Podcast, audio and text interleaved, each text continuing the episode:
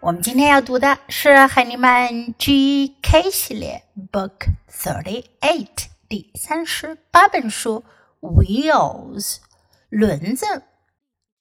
Which things have wheels？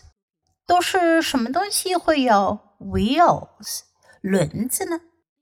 Let's read the book. First, listen to the book. Wheels. A bike has wheels. A car has wheels. A truck has wheels. A bus has wheels. A van has wheels. A plane has wheels. A train has wheels. A wheelchair has wheels。这本书中用到的句型呢，就是什么什么 has wheels，什么什么有轮子。我们看看都有什么有轮子呢？A bike，自行车，bike，a bike has wheels。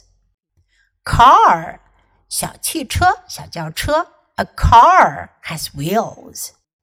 Truck，卡车。A truck has wheels. 卡车有轮子。Bus 公共汽车、校车都可以叫 bus. A bus has wheels. Van 面包车。A van has wheels. 面包车有轮子。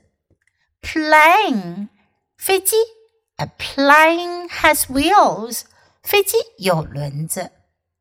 Train 火车。 train. A train has wheels. 火车有轮子。Wheelchair 是什么呢？Look at the picture. Wheelchair 是轮椅，轮椅也是有轮子的。A wheelchair has wheels. Okay, now let's read the book together. Wheels. A bike has wheels. A car has wheels. A truck has wheels. A bus has wheels. A van has wheels. A plane has wheels. A train has wheels. A wheelchair has wheels.